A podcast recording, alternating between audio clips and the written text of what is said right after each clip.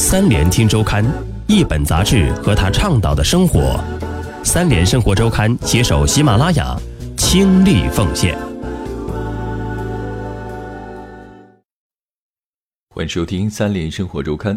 本节目由三联生活周刊和喜马拉雅联合制作播出。本期我们要分享的文章：新技术戒毒从生理到心理。以前吸毒者被视为违法者，现在则被界定为违法者、病人、受害者三重身份。基于此的新技术运用，也让合成毒品挑战下的毒瘾戒除更加有效。文章主笔王山。虚拟现实从评估毒瘾开始。打火机点燃了，忽悠的火焰跳动着，舔向细长的玻璃试管。试管里的白色晶体在热力的作用下慢慢被气化，通过试管流通到一个矿泉水瓶子里。瓶口上方连接着两根吸管。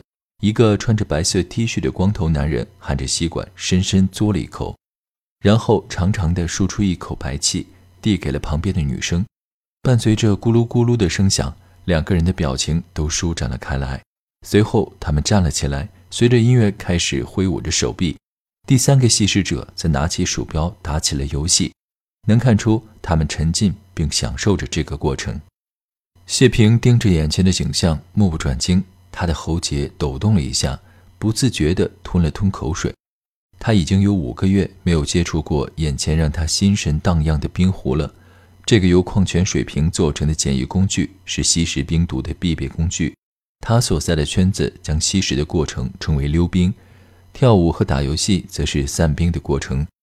冰毒的主要成分是甲基苯丙胺，会作用于以多巴胺为代表的兴奋类神经递质。吸食后，吸毒者会变得异常兴奋，需要依靠一定的活动消解这种亢奋。有的人会喋喋不休地跟别人聊上几天几夜不休息，有的则会打游戏或者有持续性行为。上海市戒毒管理局副调研员徐定告诉我，他曾经遇到过一个吸毒者，散兵的方式是拿着拖把在家里拖上一两天。谢平是上海市高静强制隔离戒毒所的一名戒毒人员，吸食冰毒的时间长达十几年。二零一八年初，他因为再次吸毒被送到了这里。吸食毒品前，他曾是一名颇有潜力的棒球运动员。但有一次在赛场集训时，他的胳膊不幸被场上的异物刮伤，缝了三十六针，到现在还处于麻木的状态。虽然日常生活不受影响，但职业生涯就此打断了。没有办法，他只好从这个前途光明的行当退了下来。他的家里有一筐棒球，那一段时间，每次回到家里，他都会拿出来一个丢掉。你会觉得你离棒球越来越远，离未来也越来越远。谢平告诉我。他无处消解难过与落差，染上了毒瘾。谢平观看的这个小视频是上海市戒毒管理局联合科研机构、大学等单位设计的虚拟现实场景。观看时，戒毒者会戴上专门设计的 VR 眼镜，以确保能够三百六十度无死角地观看身临其境的场景。对于一个进行过生理脱毒的戒毒者来说，毒瘾渴求度是衡量一个戒毒者戒毒成效的重要指标。要评估毒瘾，首先要诱发渴求。这样的治疗，谢平一个星期要进行两到三次。以往上海各个戒毒所会给戒毒者看一个简单的小视频，上面也有吸毒的情境。观看时，他们会对测试者进行心率、皮肤电等相关指标的测试。第一年毒瘾评测的效果还不错，毒瘾的高低有很大的区分度。到了第二年，他们发现这个方法已经不适用了。测得的吸毒者的毒瘾渴求度都很低，但一旦放出去，很多人会迅速复吸。他们思考了很久，也进行了一些观察，发现戒毒者之间相互通风报信，交流哪些场面可能会引起心理波动。新的测试者一旦看到这些，就会迅速转移视线。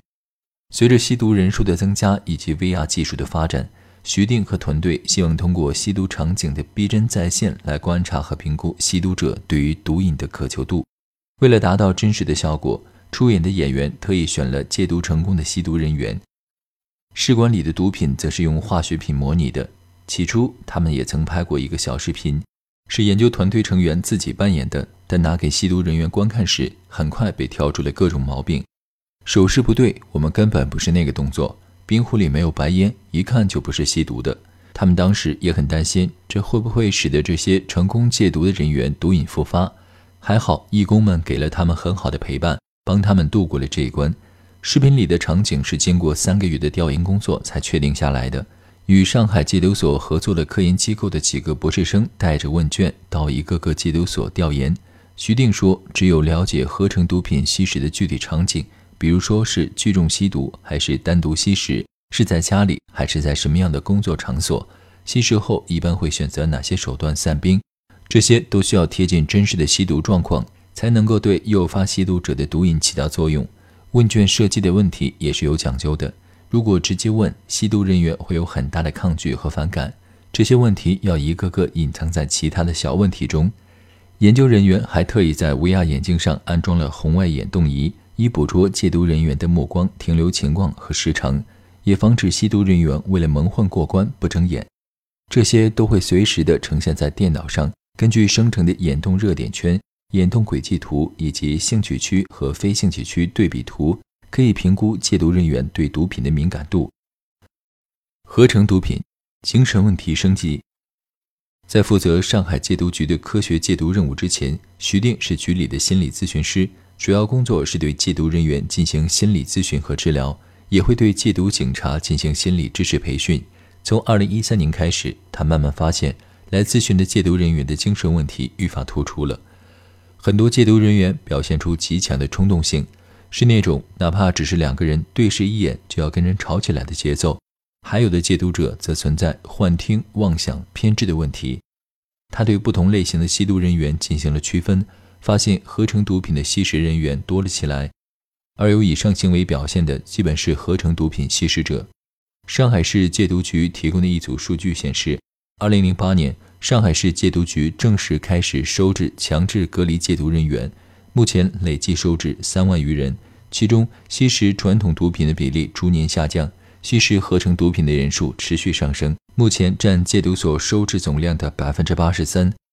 二零一三年这一数据大概在百分之五十左右，这也与国内的毒品形势相一致。国家禁毒办发布的《二零一七年中国毒品形势报告》显示，毒品滥用问题总体呈蔓延之势。从毒品滥用种类看，以冰毒、氯胺酮等合成毒品为主，占毒品总量的百分之五十九点七五。其中滥用冰毒一百四十四万人，占百分之五十六点四；滥用氯胺酮八点五万人，占百分之三点三。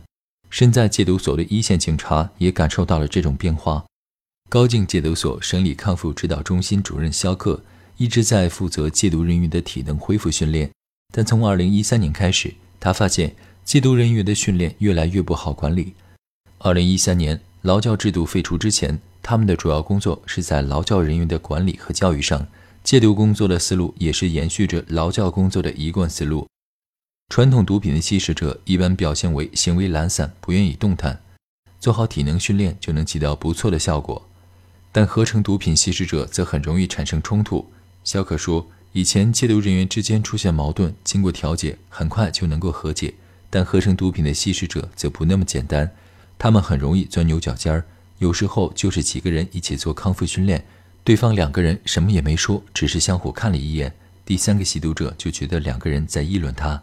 每次家属探视前后，戒毒所更是如临大敌。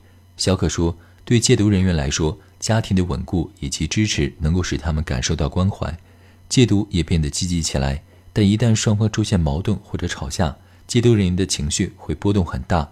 如果亲人或者家属不接见，他们就会将以前的各种事情进行联想，直接影响到戒毒工作的开展和教育的效果。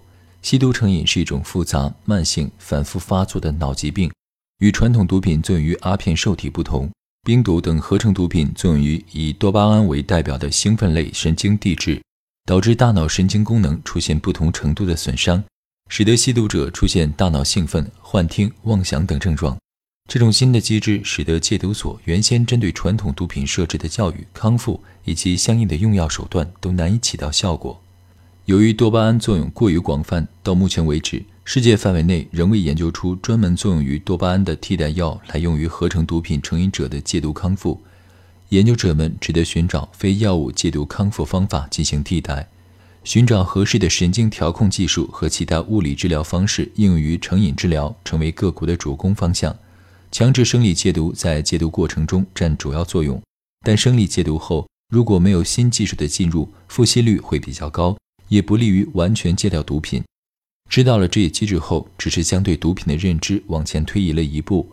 国内尚未有类似的研究借鉴，徐定等人只得去网上搜集一些资料，并开始对海洛因成瘾者和合成毒品成瘾者之间的具体区别进行研究比对。他们逐渐发现，合成毒品吸毒者在空间感知觉和平衡力上远远不如传统毒品吸食者。比如说，你看到的这个瓶子，正常人看到的是圆的，合成毒品吸食者则会看成椭圆的。他们还设计了一组平衡木的实验，随后发现，传统毒品吸食者能够很快地走过去，但合成毒品吸食者则走得慢吞吞的，且掉下来的次数要多得多，且毒龄越长，用时越长，跌落的次数也更多。合成毒品对脑部认知功能的损伤表现在多个方面，因此我们会设计很多的训练去解决这个问题，比如说对太极动作进行改造，引入平衡训练，起到了很不错的效果。他们还开展了一系列的智能心理矫正，包括手指灵活仪、动作稳定仪、逻辑思维仪等精细化操作训练，以刺激大脑皮层，增强戒毒人员的情绪稳定性。新技术的出现，很大程度上改变了强制隔离戒毒所的功能定位。与以往应戒的方式相比，新技术让戒毒工作更具科学性，也更尊重戒毒的规律。以前，吸毒人员被认为是违法者，现在吸毒者被定义为违法者。病人、受害者三重身份，戒毒流程和方式方法也更加综合、科学、有效。在合成毒品的应对上，虽然已经摸索出了一些经验，但徐定觉得压力还是特别大。现在新毒品的更新换代特别快，这给我们带来了很大的难题，有些防不胜防的感觉。另外，新的戒毒模式的推广对人力和物力也是一个挑战。以往戒毒警察带着戒毒人员做康复训练。一个人可以带上几十号人，效率很高。现在则是针对性的训练，比如说 VR 治疗，一个流程下来，一个人需要四十分钟，这都需要后续的制度做保障。